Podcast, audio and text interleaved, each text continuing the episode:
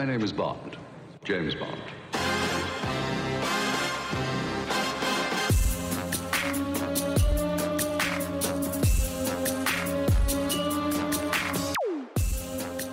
Bon, Let's Bond, le podcast où l'on vous parle d'un James Bond par semaine. Et cette semaine, c'est un épisode assez tentaculaire. Et oui, après l'Italie la semaine dernière lors du décevant Rien que pour vos yeux, on revient à des racines plus fantasques et 80 avec le fameux Octopussy. Réalisé par John Glenn, bien sûr, réalisateur le plus capé de la saga, Octopussy est sorti en 1983. C'était donc il y a 37 ans, alors voici une petite bande-annonce pour vous rafraîchir la mémoire au shaker, pas à la cuillère, bien sûr. James Bond met la pression.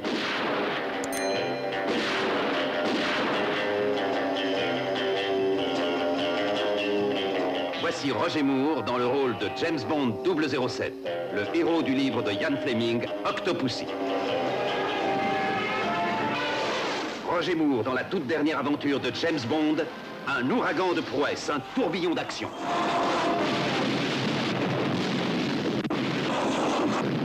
Dans la tradition des grands James Bond, Octopussy est irrésistible. Palais de rêve et superbe créature.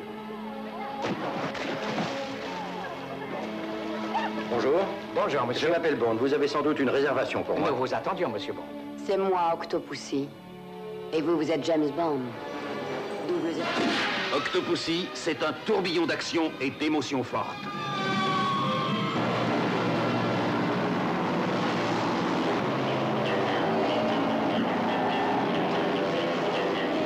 Roger Moore dans la toute dernière aventure de James Bond, un débordement de prouesse insensé. Octopussy.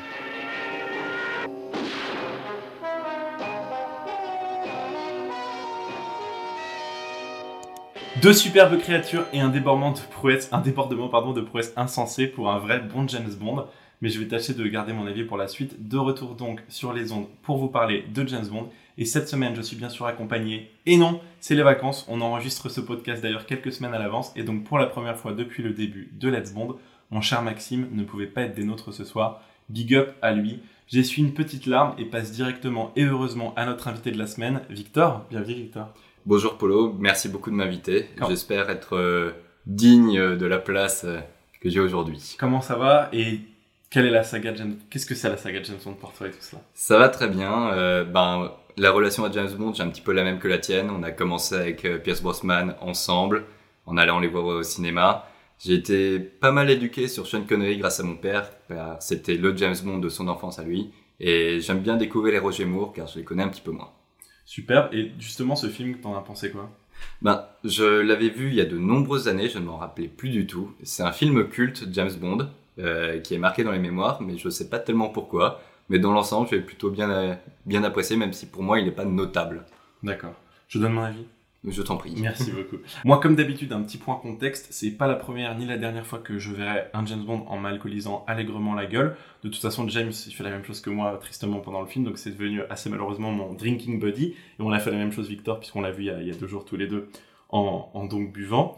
Et ça a tendance parfois à flouter les choses, mais encore plus quand euh, on regarde le film à côté de mon père qui délivre des commentaires pendant la première partie du film, du genre, euh, quand il y a des trucs un peu racistes, euh, il dit Oh, la vache, c'était quand même vachement raciste. Quand Roger Moore se bat, il dit Oh, Roger Moore savait vraiment pas se battre, ou c'est grotesque, ou des trucs, mais de toute façon, je vous distillerai ces commentaires au fur et à mesure du podcast. Et si vous avez écouté notre épisode 7, vous connaissez déjà un peu euh, sa verve. Mais mon avis sur le film plus globalement, euh, je pense que c'est quand même mon troisième Roger Moore préféré sur 5. Euh, non, sur 6, pardon, qu'on a vu. Euh, du coup, c'est vrai qu'il y en avait qui étaient pas mémorables, comme, comme je viens de vous le prouver. Je pense que je mettrais d'abord L'espion qui m'aimait, et c'est aussi parce que notre épisode 10 dessus était incroyable, et juste ensuite Moonraker, parce que c'était tellement what the fuck que ça m'a vraiment fait marrer. Et celui-là, en fait, c'est un qui est beaucoup plus incrémenté dans la réalité et qui m'a qui m'a amusé en fait de par son suspense et sa rationalité. Et j'avais l'impression de retrouver un peu de la veine de James Bond évidemment jusqu'à ce que Roger Moore s'habille en clown. Mais on en reparlera. Le film donc puisqu'on va commencer avec cette merveilleuse scène d'ouverture. Tu te rappelles évidemment Victor de cette scène d'ouverture j'imagine? Très beau, très belle scène d'ouverture. James Bond au club hippique avec euh, Castro, euh, Ouais. tranquillement à Cuba. euh. on se comprend pas ce qui se, pla- ce qui se passe. Il foire sa mission, mais en fait, il a réussi. C'est magnifique. Ouais, en, en gros, il se fait passer pour un haut gradé et il s'enfuit. Mais alors là, on, on pense qu'il s'enfuit avec un cheval parce qu'il il, il a un espèce de box, vous savez, qu'on tire derrière les voitures avec les chevaux. On pense qu'il s'enfuit. Juste avant, on a quand même une première semi-James Bond girl qui aide James Bond à s'échapper car il s'était fait capturer. Et elle fait ça en tout simplement se dévergondant et pour draguer Oui, deux vrai. gardes. Et James Bond ouvre les parachutes alors qu'ils sont sur une voiture. On ne comprend On- pas pourquoi ils ont des On parachutes. comprend absolument pas pourquoi il parle des, des Ce parachutes. début n'a pas de sens. Quand elle le libère, elle lui dit euh, Soyez prudent. Et mon père, qui est. Mais ne regarde pas le film, qui est à 3 mètres de nous assis dans un fauteuil, quand le mec dit. euh, quand la meuf, pardon, dit Soyez prudent, mon père, il fait Ah, on, on croirait entendre ta mère. Tu sais, il gueule ça pendant le, le film. C'est vraiment dans ce contexte-là que j'ai pu voir euh, ce film, mais aussi à Minuit, bien sûr. Donc c'était assez rigolo. Et moi, je me suis dit On, on vous parle d'Octopussy. Je trouvais que 8 Pussy, ça fait quand même beaucoup de Pussy pour un seul James Bond. Voilà, c'était ma vote de la semaine. Puis, Bravo. Merci. Maxime, normalement, applaudit ironiquement. J'ai de la chance d'avoir Victor qui ne va pas le faire. Non Quel dommage. Désolé pour vos oreilles, chers éditeurs. James Bond parvient à s'enfuir grâce à un espèce d'avion euh, qui peut plier ses ailes et tout. Ça Il a fait un code GTA tout simplement. Il a fait haut bas gauche droite et bim, il y a un avion qui tombe du ciel devant lui. Et la scène est assez cool, mine de rien, parce que il arrive à passer dans un hangar pour éviter un, missile. Et euh, ça me donne l'occasion de, vous donner cette petite anecdote, parce qu'ensuite l'avion se pose et euh, James Bond est contraint de se poser car il n'a plus d'essence. On va dire qu'il était quand même pas très bien préparé. Et quand il se pose, il se pose à côté d'une station-service. Et en fait, l'anecdote est réelle et elle a été vécue par le pilote qui fait le stuntman, en fait, le- le- les acrobaties donc de l'avion dans ce film et qui a vraiment vécu ça euh, quand il conduisait son avion. Il a dû se poser à côté d'une station-service. J'ai trouvé ça assez rigolo. Et juste avant qu'on passe au générique, je vous livre une dernière anecdote. Ce film est sorti en 1983, donc la même année que Thunderball, qui était le remake de euh, Opération Tonnerre. Euh, pardon, Jamais plus jamais, qui était le remake donc de Thunderball avec euh, Sean Connery, qui est aussi sorti en 1983. Donc c'était l'une des rares fois où il y a eu deux James Bond la même année, de studios concurrents. Ça n'est plus jamais arrivé après ce moment. Allez, on passe au générique. Je te demanderai ton avis juste après, justement, sur ce fameux générique qui démarre sur Bond qui demande de l'essence en anglais et qui, donc, qui dit donc Filler Up, comme vous allez pouvoir l'entendre. Feller up, please. Ah, on regarde un porno. tu peux pas répondre les trucs en, en, en enregistré.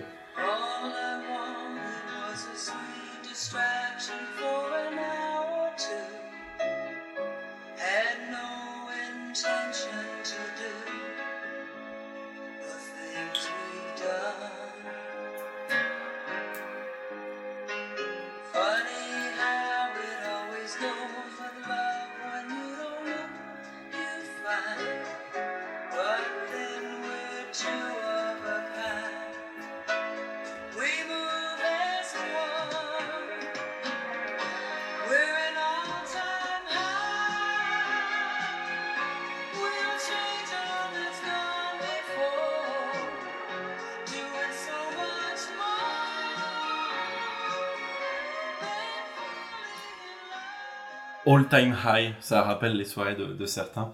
Euh, et d'ailleurs, en parlant de ces certains, mon père a trouvé ça complètement nul ce générique. Je sais pas si tu te souviens, quand on regardait le film, papa a fait genre oh putain, c'est vraiment de la merde cette chanson. Et plus je l'écoute, comme la plupart des génériques, plus je la trouve plutôt stylée quand tu te contrains justement à ça. T'en as pensé quoi toi? Je suis tout à fait d'accord avec toi. En regardant le générique, je l'ai trouvé pas du tout notable, contrairement à certains autres génériques qui ont eu des musiques qui sont restées dans l'histoire.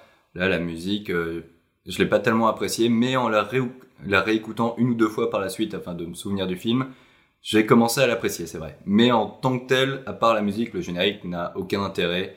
Des trampolines, du patinage artistique, ça n'a rien à Oui, voir avec le trop. film. On se disait, mais attends, on va voir James Bond faire du patinage artistique. Ou sinon, on n'a pas compris, on avait trop vu, mais je, je trouvais ça incroyable. Alors, la chanson, évidemment, est interprétée par Rita Coolidge, vous l'aurez sans doute reconnu. Et John Barry, je l'adore le et, et John Barry fait son retour euh, pour composer cette nouvelle musique. Il avait des problèmes fiscaux en mode Cahuzac juste avant, et heureusement, il, s'en est sorti. Félicitations à lui. Et l'album est ensuite sorti en 1985 en vinyle, mais il y a une, euh, il y a une erreur d'impression sur le vinyle qui en a fait euh, un vinyle assez collector, donc c'est c'est im- important de le noter. Voilà, mais sinon pas un générique non plus mémorable, mais à le réécouter, je le trouve un peu plus agréable. Et ensuite, boum, qu'est-ce qui se passe? On est en Allemagne de l'Est, c'est la première fois d'ailleurs qu'on est en Allemagne de l'Est dans la saga 007, alors que nous sommes déjà en 1983, et euh, on, on s'ouvre sur une poursuite entre un, mec qui lance des couteaux et un clown, n'est-ce pas, Victor? Oui, on tombe sur euh, Igor Bogdanov, le lanceur de couteau fou, qui poursuit un clown à travers les bois. On dirait un film d'horreur plutôt qu'un James Bond, c'est assez perturbant. Mais alors attends, tu sais que je, suis absolument sûr que tu n'as pas fait exprès de, dire Bogdanov parce que je me rappelle qu'on s'était fait la blague pendant le film. Mais effectivement, il y a des jumeaux en fait maléfiques qui lancent des couteaux et qui donc poursuivent ce clown qui s'avérera être un peu plus tard l'agent 009 en mission. Et en fait, ces jumeaux, ils s'appellent Mitchka et Grishka, et ils ont failli être interprétés par Igor et Grishka Bogdanov dans la vraie vie. Ils étaient genre euh, vraiment genre en, en pole position pour les interpréter. Donc c'est c'est débat parce qu'on on faisait la blague sans s'en rendre compte.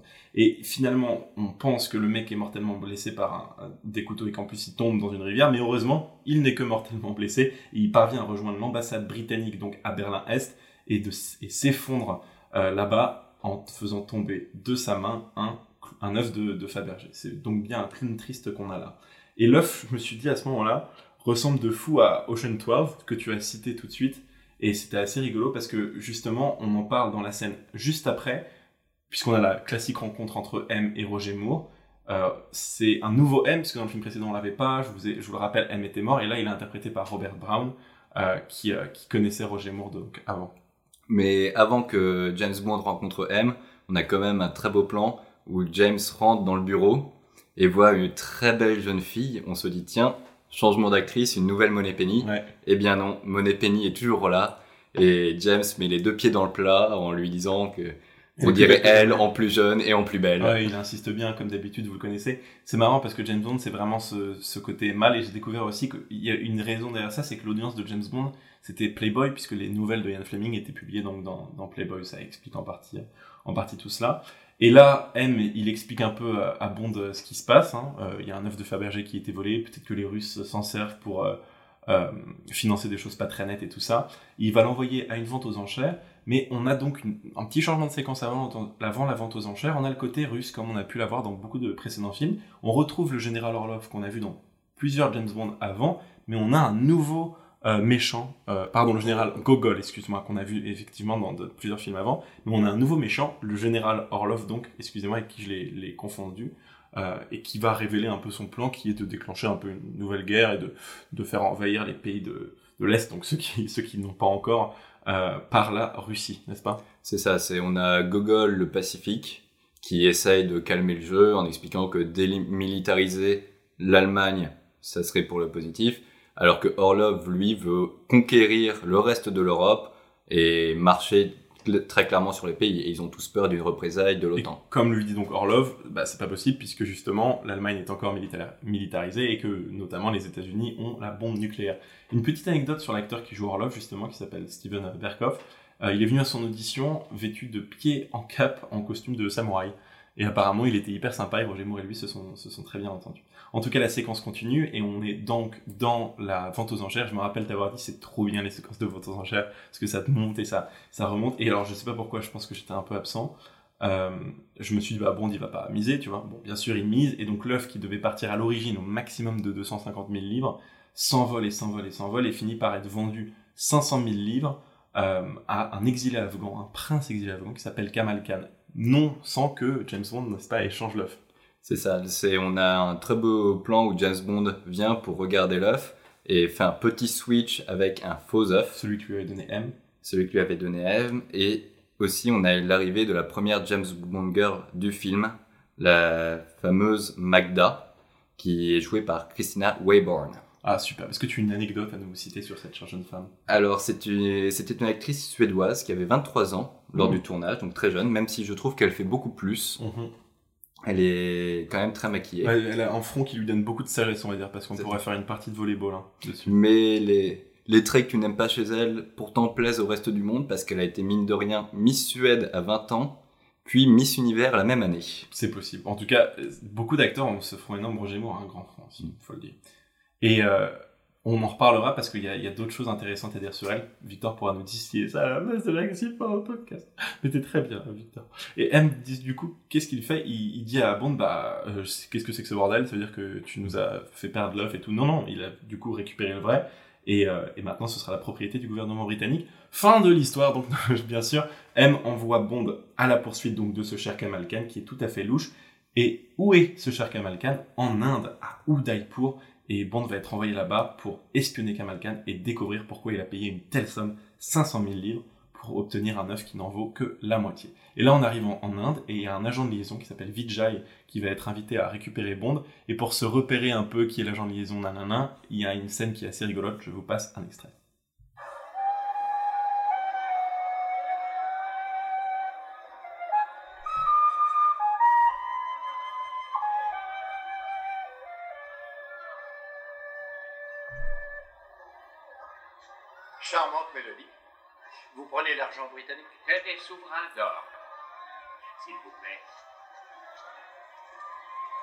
Vijay, expéditeur spécialisé d'Universal Export. Bienvenue aux Indes, commandeur Bond. Merci, appelez-moi James. Où est Sadruddin Là-bas, il attend dans le taxi. Ceci n'est pas une bonne couverture pour moi, j'ai horreur des serpents. Taxi? Si monsieur veut prendre place. Et l'acteur qui joue Vijay, il a vraiment peur des serpents dans la vraie vie. Il s'appelle Vijay Amritraj. Toi, ça ne te dit rien, Victor, je pense, mais c'est un grand champion de tennis, en fait, qui a été engagé pour jouer euh, dans James Bond par euh, Broccoli, comme d'habitude, parce que lui venait souvent en loge VIP à Wimbledon, et il lui a proposé le rôle, et il utilise une raquette, en fait, pendant le film, on en parlera un peu plus tard pendant la, poursuite, mais j'ai trouvé ça incroyable de, découvrir cette anecdote.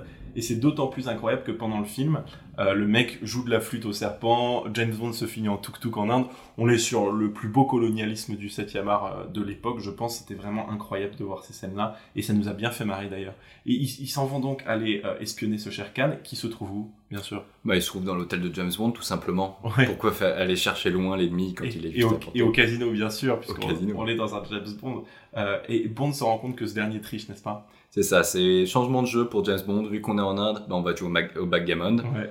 Donc il observe une partie et voit Khan tricher allègrement, changer de dé afin de gagner. Ouais, il change de dé, en fait, ces dés font automatiquement double 6, qui est quand même un peu capté quand tu le fais tout le temps. Et euh, il va y avoir un dialogue assez rigolo, puisque Bond finit par jouer contre lui, et il s'empare de dés, parce que c'est possible de faire ça euh, au backgammon. Et en fait, non, c'est possible que dans James Bond, et dans la réalité, c'est pas possible. C'est moi et mes longues après-midi passées en Normandie sous la pluie qui peuvent vous le confirmer. Jouez, monsieur Bond, mais il nous faudra beaucoup de chance pour vous en sortir. De chance? Dans ce cas, j'userai de mon privilège de challenger et je jouerai avec vos dés porte-bonheur. Vous voulez bien? Double 6. Tout est dans le poignet. 200 000 roupies.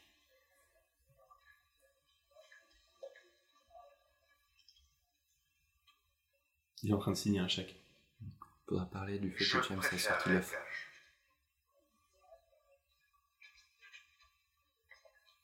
Donnez-lui en espèces. Oui, monsieur.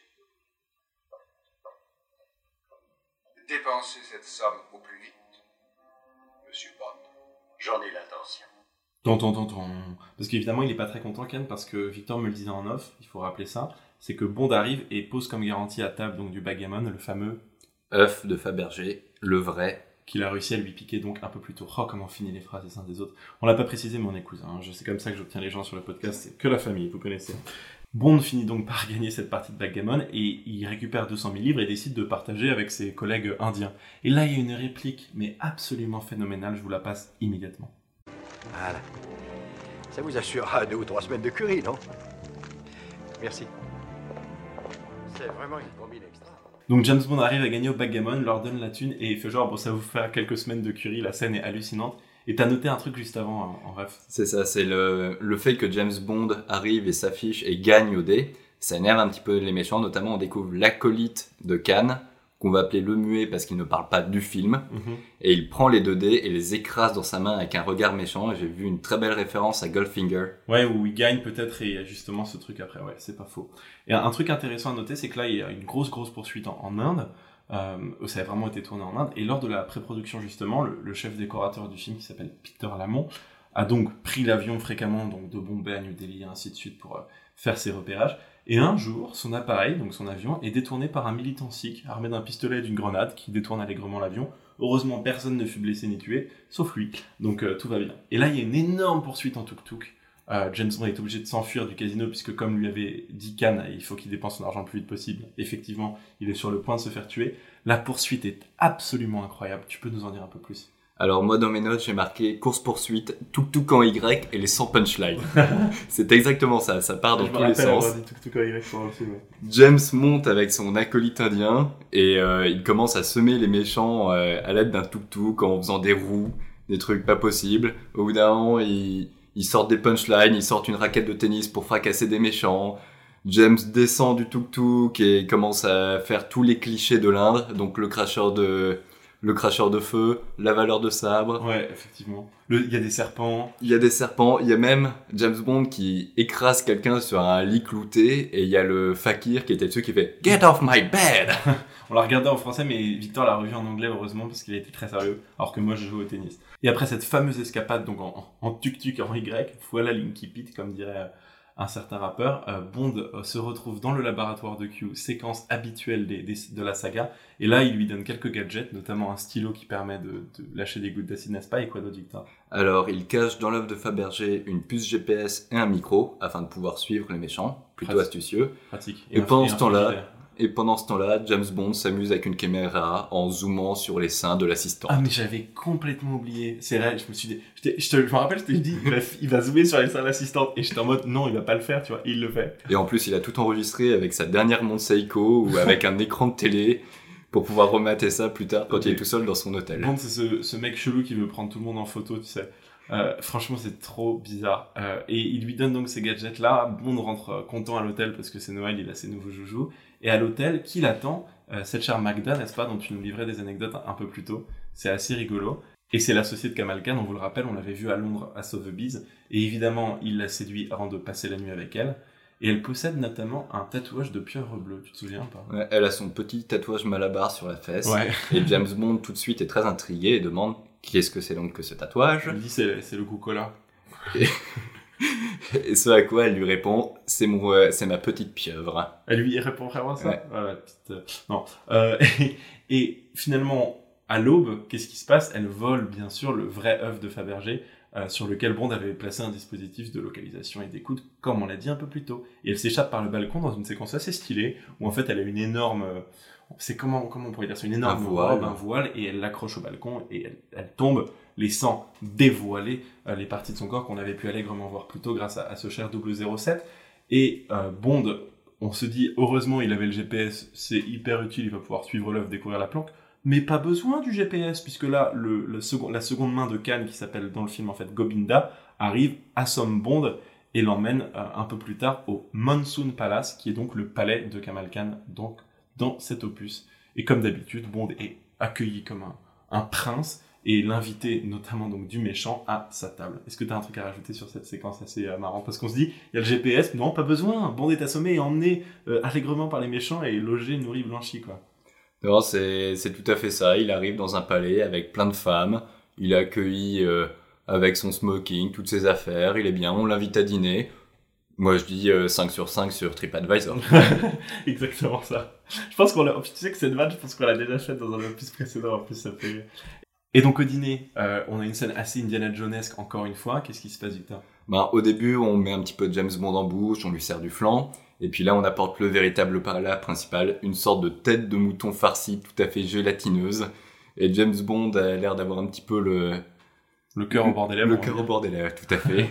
Il a pas très faim, alors que Khan, lui, se serre un œil comme ça, tranquillement. Non, de quand c'est de la cochonne, Bond il y va. Non, peut-être peut-être la couper celle-là. On verra.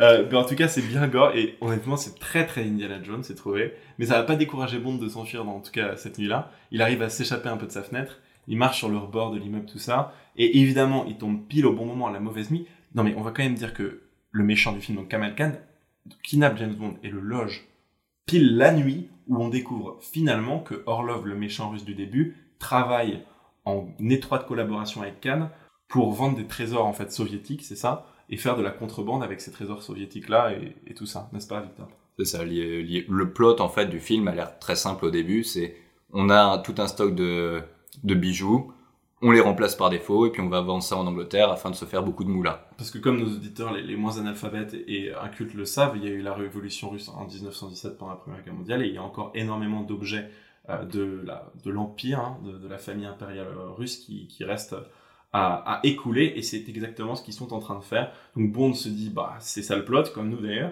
et il entend notamment que Orlov et Khan ont l'intention de se retrouver en Allemagne de l'Est un peu dans le cirque qu'on a vu euh, plus tôt en introduction du film. Et là il se dit c'est peut-être le moment de s'enfuir donc il, parvient donc grâce à son stylo euh, acide qu'il avait déjà utilisé un peu plus tôt à s'enfuir et euh, à se faire passer pour un corps, un cadavre afin d'être exfiltré, parce que là c'est la grosse débandade et tout le monde cherche euh, James Bond. Et James Bond, qui déteste encore plus que nous tous la débandade, euh, se dit qu'il a trouvé le meilleur moyen de s'enfuir. Mais finalement, au lieu de voler la Jeep dans laquelle il était quand il se faisait passer pour un corps, il sort, il fait peur aux gardes qui conduisent la Jeep et il s'enfuit en courant. Alors qu'ils viennent d'organiser une battue à dos d'éléphant et tout pour le retrouver. Justement, là, on enfile tous nos plus beaux chapeaux colonialistes, on monte sur le dos de notre éléphant, Pendant on que prend le fusil, à côté. on a une centaine de domestiques qui courent à côté, et puis on fait la chasse au James Bond, pendant que lui visite la faune et la flore locale. Ouais, c'est une scène Non, magnifique. Attends, il y a une araignée, un Alors, serpent, Dans l'ordre, on tigre. a donc les éléphants, Ouais. afin de pouvoir chasser. On a après ça un petit tigre qui se balade tranquillou, mais lui on va pas le chasser, on préfère le James Bond. James Bond se prend dans des toiles d'araignée. Il a un serpent qui lui passe au-dessus des fesses, tranquillou pépère. Il tombe avec des, des sangsues. Il y a un crocodile. C'est vraiment la faune et la flore. Nat Geo version James Dans une scène coupée, il arrive dans Jurassic Park, en fait. c'est pour ça. Euh, et il arrive à, à s'enfuir, et c'est assez rigolo parce que l'un des trucs qui l'aide le plus, c'est euh, des lianes. Et là, il y a le cri de Tarzan, n'est-ce pas? C'est ça, c'est le cri du film original Tarzan. C'est très amusant. Il enchaîne quatre lignes, enfin quatre lianes d'affilée. Après, il faut peut-être se taper quelques lignes afin de faire des lianes, tu me diras. Mais, mais c'était assez marrant. Et une anecdote sur, cette, euh, sur ce fait film. En fait, Octopussy, c'est le premier film de James Bond qui est produit en collaboration avec les studios MGM, le fameux lion qu'on voit en début de chaque film. Je ne vous ferai pas le bruit encore une fois. Et l'équipe a donc eu l'autorisation d'employer le cri de Tarzan qui date du film des débuts des années 1930 et qui est donc de la MGM. C'est pour ça qu'on a le cri de Tarzan au début, c'est parce que c'est une coproduction. Bond parvient donc à s'échapper et pour Bond, le travail c'est pas la liberté, mais la liberté c'est le travail puisqu'il en profite pour infiltrer le Lake Palace et découvrir cette fameuse Octopussy qui est en fait une femme propriétaire d'une pieuvre et aussi euh, dirigeante d'un gang de voleuses, donc le lien avec Magda qui a ce, ce petit euh, tatouage malabar dont on parlait un peu plus tôt. Et là il y a un extrait assez rigolo puisqu'il y a Q et Vijay qui sont en train d'observer donc ce palais flottant au loin et qui regardent tout ça d'un œil assez curieux et rigolo. Et il y a Q qui dit notamment ça à Vijay, j'ai trouvé ça très amusant. Il s'incruste là-bas. Faut pas demander la lune. Un cavaleur comme lui sur une île peuplée exclusivement de femmes, si on l'envoie demain, on aura de la chance. Ouais, ce cher Q qui est présent depuis plus d'une dizaine de films, euh, tu m'étonnes, il se fait plus aucune illusion sur le fait que James Bond va rester là-bas. Et là, du coup, on rencontre cette fameuse Octopussy. Victor, est-ce que tu as quelques anecdotes à, à nous, à nous livrer? La très belle Octopussy, donc Maud Adams, qui elle aussi est suédoise. Apparemment, ils avaient choisi de faire une seule nationalité pour la James Bond Girl. C'est ce qui est amusant, c'est que c'est la seule personne à avoir euh, participé à trois James Bond sous trois identités différentes. Elle était déjà dans L'homme au pistolet d'or que l'on a pu voir ensemble il y a quelques semaines. C'était la maîtresse euh, du méchant. Donc là, elle joue dans Octopussy le rôle d'Octopussy.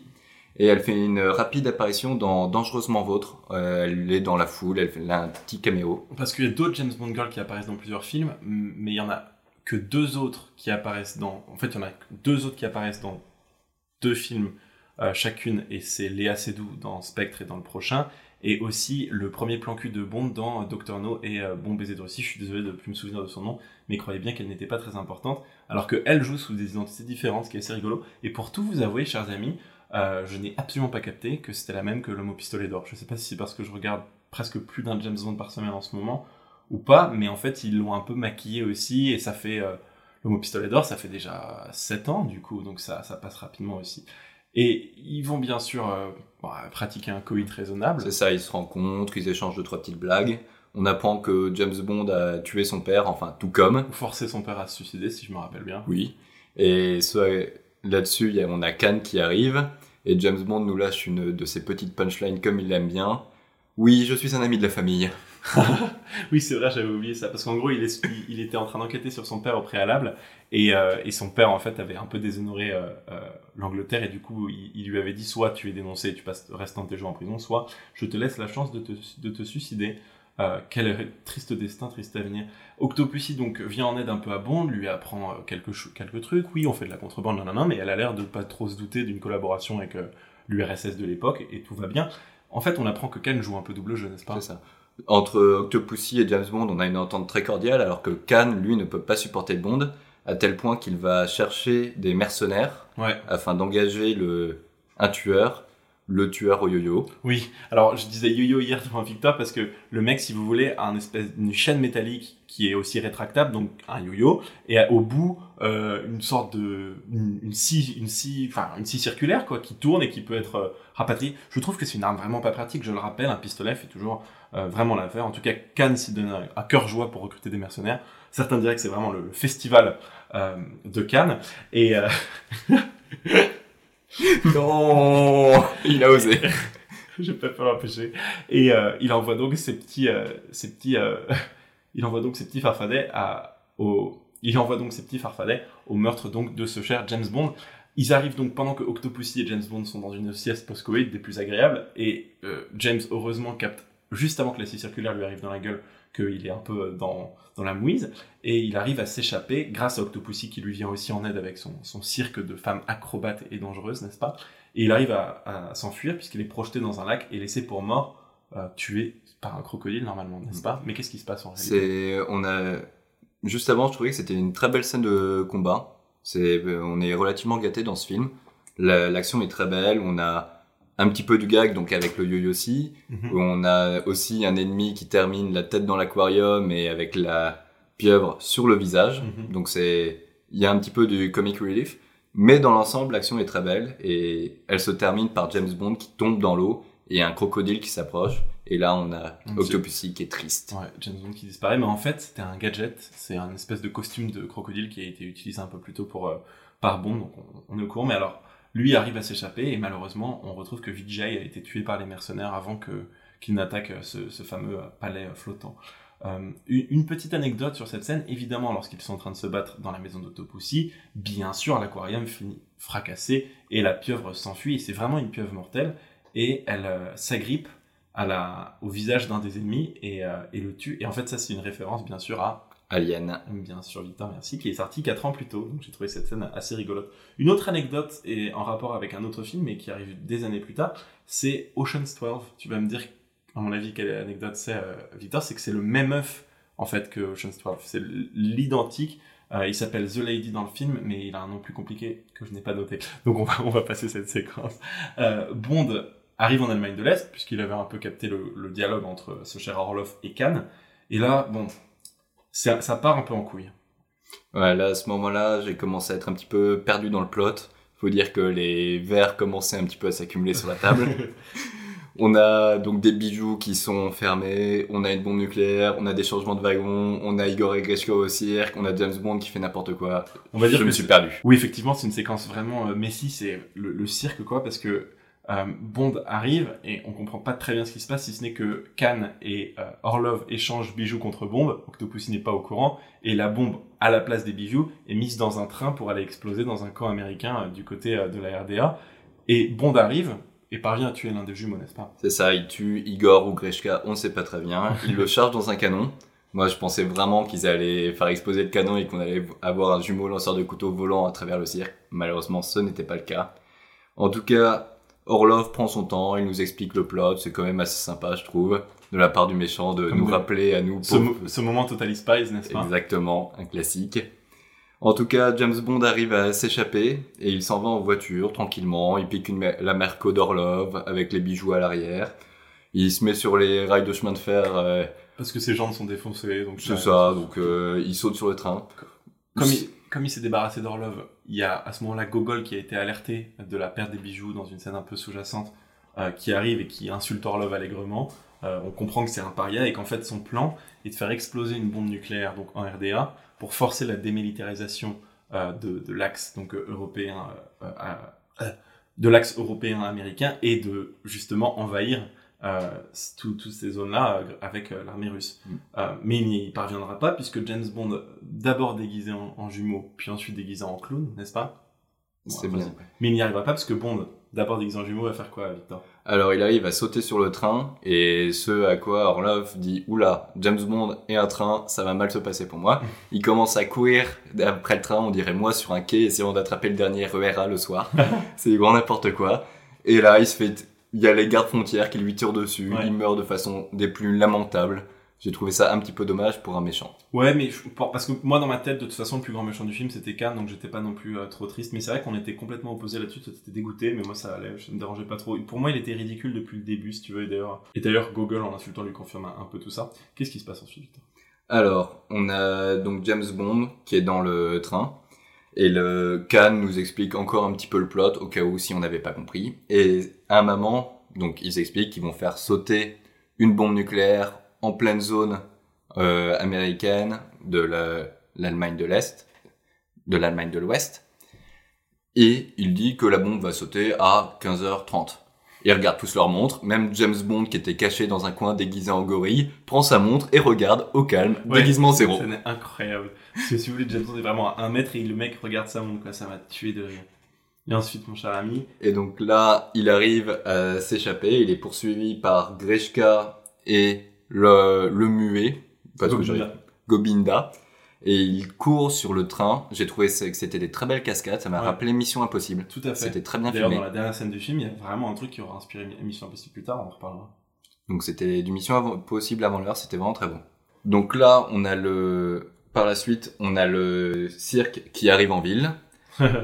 James Bond, lui qui était tombé du train et avait réussi à tuer le deuxième jumeau tranquillou pépère, fait du stop et est pris par un Allemand et une Allemande qui mangent de la saucisse Oui, qui et qui boivent de la bière. Je note juste un truc sur les scènes du train avant. euh, Il y a un cascadeur qui s'est brisé la jambe pendant le tournage, donc de ces scènes très dangereuses. Je précise juste à ça. Et oui, il finit dans une voiture parce que là, le plus possible d'y aller en train.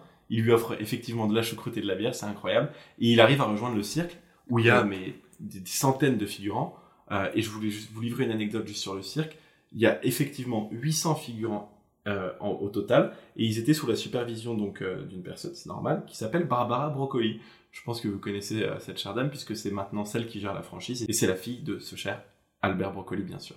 Et donc on a James Bond qui lui est à des kilomètres du, du cirque. Il a fait un petit peu de stop, mais il va pas assez vite avec ses deux gros Allemands. Il pique donc une voiture J'ai même pas et poursuivi par des, par des BMW. Donc la voiture, c'était une très belle Alfa Romeo.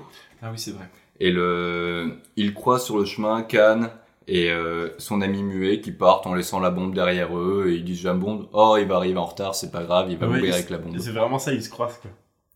Et donc James Bond lui conduit très bien, très belle course poursuite j'ai trouvé, Les- des très beaux dérapages, euh, des demi-tours frein à main. La police allemande est bien meilleure que la nôtre je trouve.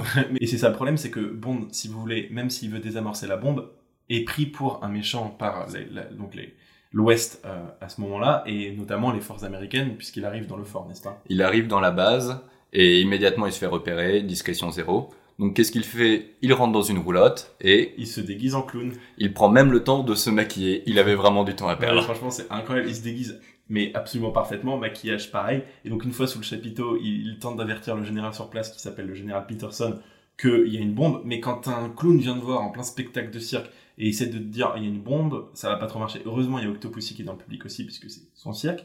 Et il lui montre les bijoux qu'il a trouvés dans la voiture, donc tout à l'heure, un peu plus tôt. Parce que comme ça, il lui prouve que c'est pas du tout des bijoux qui se trouvent dans la roulotte, c'est bien une bombe, puisqu'il a les bijoux en main.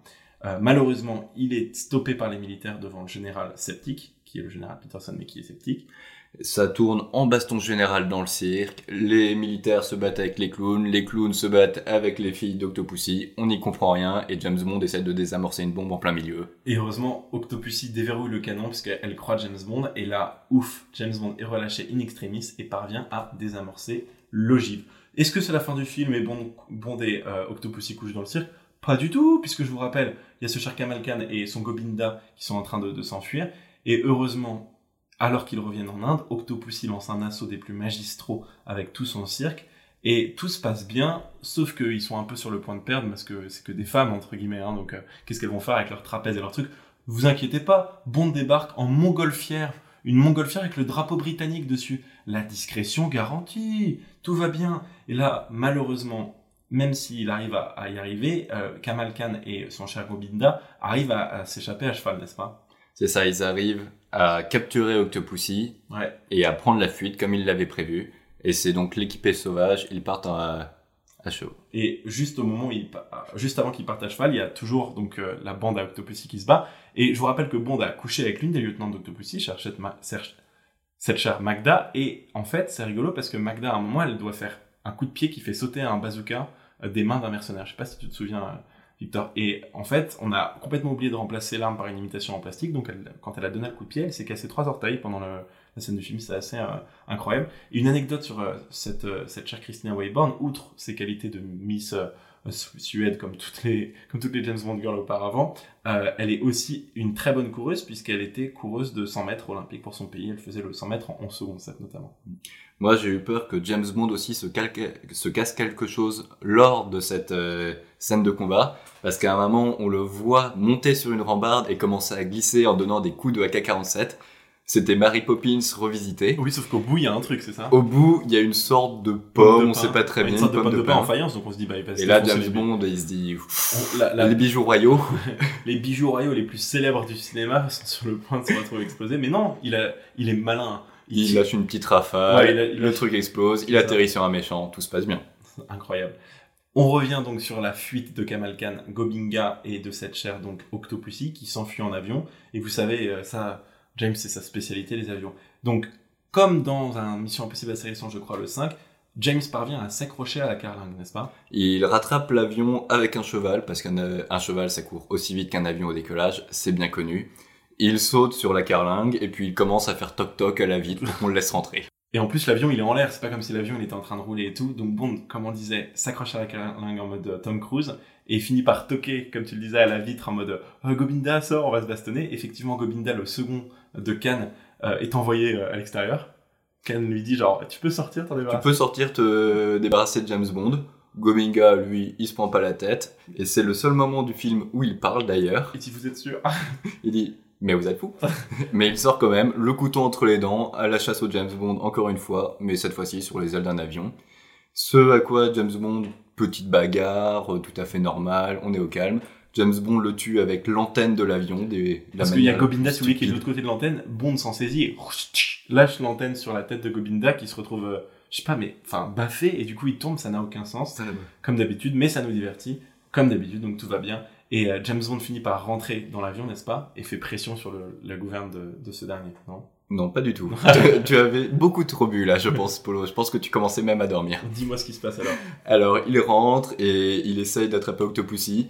Khan, lui, il se dit, bah, James Bond est rentré, il va falloir que je me pose pour me tailler. Donc, il se pose sur une mini piste d'atterrissage, juste à temps pour que James Bond et Octopussy sortent de l'avion, sautent.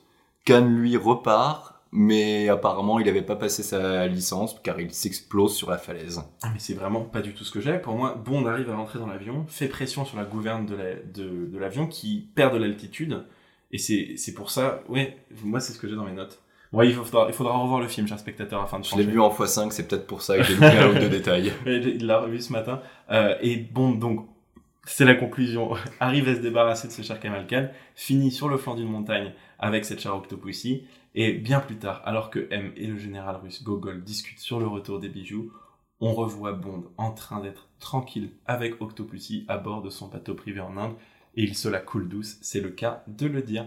Est-ce que tu as un truc à rajouter, euh, Victor, avant qu'on passe aux critiques spectateurs et presse? Eh bien moi, dans l'ensemble, j'ai trouvé que c'était relativement sympa comme film. Le... Les scènes d'action sont excellentes. C'est quelque chose, à mon avis, dont il va falloir se souvenir parce que le... ça... moi, ça m'a fait penser à Mission Impossible à certains moments. Les courses poursuites sont très bonnes. Les scènes de combat aussi sont très bonnes. On a un petit peu de racisme et de colonialisme sous-jacent, mais bon, c'est James Bond. Ouais. C'est tout à fait normal. Mais le... aussi un très bon thème musical, je trouve. Et j'espère qu'on aura l'avis de Maxime sur cet opus parce que je pense que ça lui aidera beaucoup de voir à quel point justement il est moderne en fait. Les poursuites, on- c'est vrai qu'on est déjà en 83 et ça fait de- du coup 20 ans que la saga a commencé, c'est incroyable. Et justement, toutes ces euh, cavalcades, elles sont assez modernes et c'est assez divertissant. Je vais vous citer trois anecdotes avant qu'on passe aux critiques presse et aux critiques spectateurs. Il s'agit de l'un des rares films de James Bond où aucune femme euh, liée à la mission ne meurt, donc c'est assez intéressant. Et aussi, comme je vous le disais un peu plus tôt, c'est une nouvelle, bien sûr, de Ian Fleming qui a été publiée dans Playboy, mais c'est surtout sa dernière nouvelle qui a été publiée de manière posthume. Enfin, une dernière anecdote qui m'a vraiment fait sourire et qui m'a demandé des recherches euh, très, euh, très intenses. L'acteur que vous voyez dans Saw, donc le médecin, celui qui est blond et qui s'appelle Carrie Elwes, il avait commencé comme assistant de production. Et il était notamment assistant de production sur cet opus. Et l'un de ses rôles, c'était de conduire Roger Moore sur le tournage du film jour après jour. Alors tu m'étonnes, il était hyper nerveux, son cauchemar ce serait de, de blesser ou de tuer même Roger Moore. Et un jour, Moore, qui lisait toujours le journal à l'arrière, lève les yeux de ses pages et dit à, donc du coup, LOS, hyper calmement, vous pouvez accélérer un peu si vous voulez, vous savez. Je trouve cette anecdote super et elle est dans le livre du coup de, de LOS qui s'appelle As You Wish, Inconceivable Tales from the Making of the Princess Bride. Donc c'est assez marrant. Allez, on passe aux critiques presse et spectateurs, n'est-ce pas, Victor? Lancement de générique.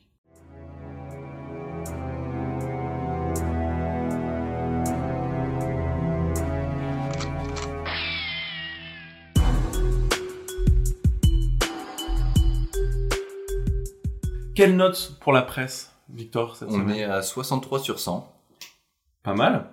donc ça fait un 3.15 sur 5. Et moi j'ai un 3 points de presse, ce qui signifie donc que nous sommes sur un écart de 0.05. Vous les S, vous avez calculé avec nous, euh, c'est extrêmement faible, et on a noté justement en off tout à l'heure avec Victor, c'est le plus faible écart qu'on ait jamais vu entre la presse et les spectateurs, donc assez intéressant. Et justement, c'est quoi un peu le, feeling général de la presse sur cet opus? Dans l'ensemble, la presse est plutôt satisfaite de cet opus. Il remarque que James Bond redevient un petit peu sérieux. On arrête de partir sur la Lune, voir des petits aliens. On retourne un petit peu à un conflit global avec les Russes, ancré, avec un petit peu de trafic de diamants. Ils ont beaucoup noté les scènes d'action et les décors qui s'étaient bien améliorés. Il y a eu plus de budget investi.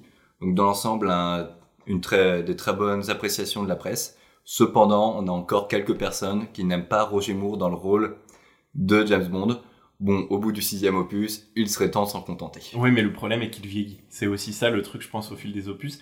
Et toi, Victor, qui est un peu en retard parce que tu écoutes le podcast semaine après semaine, donc tu l'as pas encore vu. Mais c'est vrai que rien que pour vos yeux, que j'ai surnommé rien pour vos yeux, était tout de même extrêmement douloureux à voir. Donc moi, je respire devant cet opus qui retrouve les racines de Bond, c'est-à-dire de la violence un peu rationnelle et un fil rouge réaliste, mais des scènes de cascade absolument déjantées et un humour à peine dissimulé. Donc moi, ça m'a fait plaisir de voir cet opus euh, comme un peu les critiques finalement de, de ce film. Je peux passer aux critiques euh, spectateurs Je t'en prie, Polo. Super. Alors, je suis allé sur Sens Critique, parce que Maxime m'a fait découvrir il y a quelques temps Sens Critique, et il y a des trucs qui sont incroyables, et notamment les titres de critique.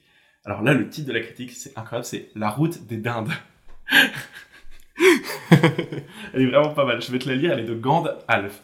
Pour sa treizième aventure, l'espion le moins discret de sa majesté aura eu fort à faire, se trouvant en concurrence directe avec un autre Bond, moins officiel celui-ci, mais avec le seul et unique Sean Connery. Pas sûr que Moore ait gagné la bataille quand on voit le résultat. Passé une introduction relativement spectaculaire, Octopussy ne va plus se casser le fion pendant deux heures, déroulant une intrigue confuse et molle, pas passionnante pour un sou, bourrée de gags pas drôles et dont on ne retiendra finalement que les paysages exotiques de l'Inde. Elle est pas mal, mais Pas le mal. titre à la route des dindes est le meilleur. Alors là, elle est encore rigolote et je pense que beaucoup vont reconnaître le pseudo de, de ce critique. Un mauvais film de cul. Flaubert. J'aime James Bond, cette famille, sauf quand il arrive des moments où la mort dans l'âme, je ne peux qu'accepter l'inacceptable. Quand on se fout de ma gueule, je suis obligé de réagir. Bond commence tristement à se reposer sur ses lauriers. Les producteurs scénaristes nanana commencent à penser que c'est du tout cuit, que même s'ils font de la merde, il y aura toujours deux ou trois pauvres clampins pour venir voir leur daube. Concrètement, Octopussy est un joyeux bordel, une porcherie résultant de la fornication d'idées de merde et du manque de talent de ceux qui en furent à l'origine. Je trouve cette critique sévère, mais elle touche des, vrais points. Et je vous lis juste un autre titre de critique parce que la critique en soi était trop longue. Papy fait de la résistance de Docteur Jivago. J'ai trouvé ça aussi assez rigolo. Et je passe donc aux critiques hallucinées. Il y en a une de Loïc 11 qui m'a vraiment fait sourire. Désolé, mais j'accroche pas. Zéro étoile. Rapide, efficace. Et le mec s'excuse, mais t'inquiète, c'est pas grave, c'était les objectifs, il a que 5 critiques et celle-là il a publié en 2008, donc le mec doit pas être très euh, présent sur Allociné, et tant mieux, puisque s'il s'excuse à chaque fois qu'il aime pas un film, on n'est pas rendu. Là on a A17 qu'on connaît, puisqu'il il connaît pas beaucoup le, le système de notation d'Allociné, donc je vais vous lire sa critique. Bond joue encore une fois par Roger Moore, va devoir faire enquête sur la mort de l'agent 009 déguisé en clown. Bond va aller jusqu'en Inde pour trouver piste dans sa mission et de l'action sera la bienvenue. Excellent Point d'exclamation. Zéro étoile. Ça n'a aucun sens. En plus, il insiste sur des trucs qui font genre deux secondes dans le film, tu vois. Ça me tue. Ensuite, on a Buzz063 qui sera notre dernière critique de cet opus et de cet épisode. Épisode lambda, d'où rien ne dépasse et ne le distingue d'un autre épisode. Rythme trop long et scénario en mode téléguidage, reste que quelques passages d'action. À la fin, Bond désamorce une bombe déguisée en clown, ce qui résume assez bien les épisodes de la période Roger Moore. Très beau. Ouais, il a fait un petit jump assez sympa, mais on a quand même aimé cet épisode et on va finir sur ce feeling assez chaleureux d'être d'avoir un, un petit retour aux sources après un Moonraker totalement déluré et un rien que pour vos yeux un peu ennuyeux. Victor, t'as un truc à rajouter avant qu'on clôt l'épisode de la semaine? C'était un plaisir d'être ici et d'être invité. J'espère être réinvité si possible. Mais, On verra. On verra. et j'espère que l'absence de Maxime vous a pas trop embêté On parce que c'est vrai que c'est lui qui mène le show. Apollo.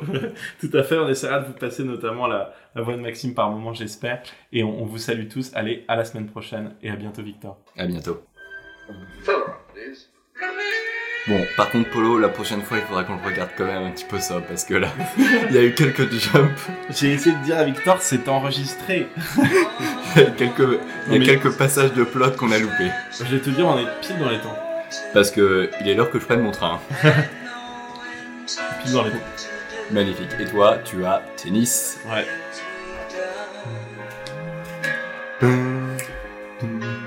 Elle commence à gagner un peu la musique, je Bah trouve. oui, je te dis, plus on Au bout de la cinquième écoute, ça commence à partir un petit peu. Par contre, je sais pas si c'est normal. J'ai plus apprécié le James Bond en 1.5 quand j'ai commencé à le regarder ce matin qu'en vitesse réelle. Mais à mon avis, il y a certaines scènes qui sont bien meilleures. Surtout les scènes de dialogue où... Bah, même la musique est encore possible en 1.5. À partir de 2, ça distord un petit peu. Mais d'ailleurs, on l'a pas trop dit pendant le podcast, mais il y avait des scènes de musique qui étaient hyper cool. Ouais, la musique est très très bonne. La musique sous-jacente, dans les scènes d'amour et tout, était vraiment très bonne pour un film. Très bonne BO.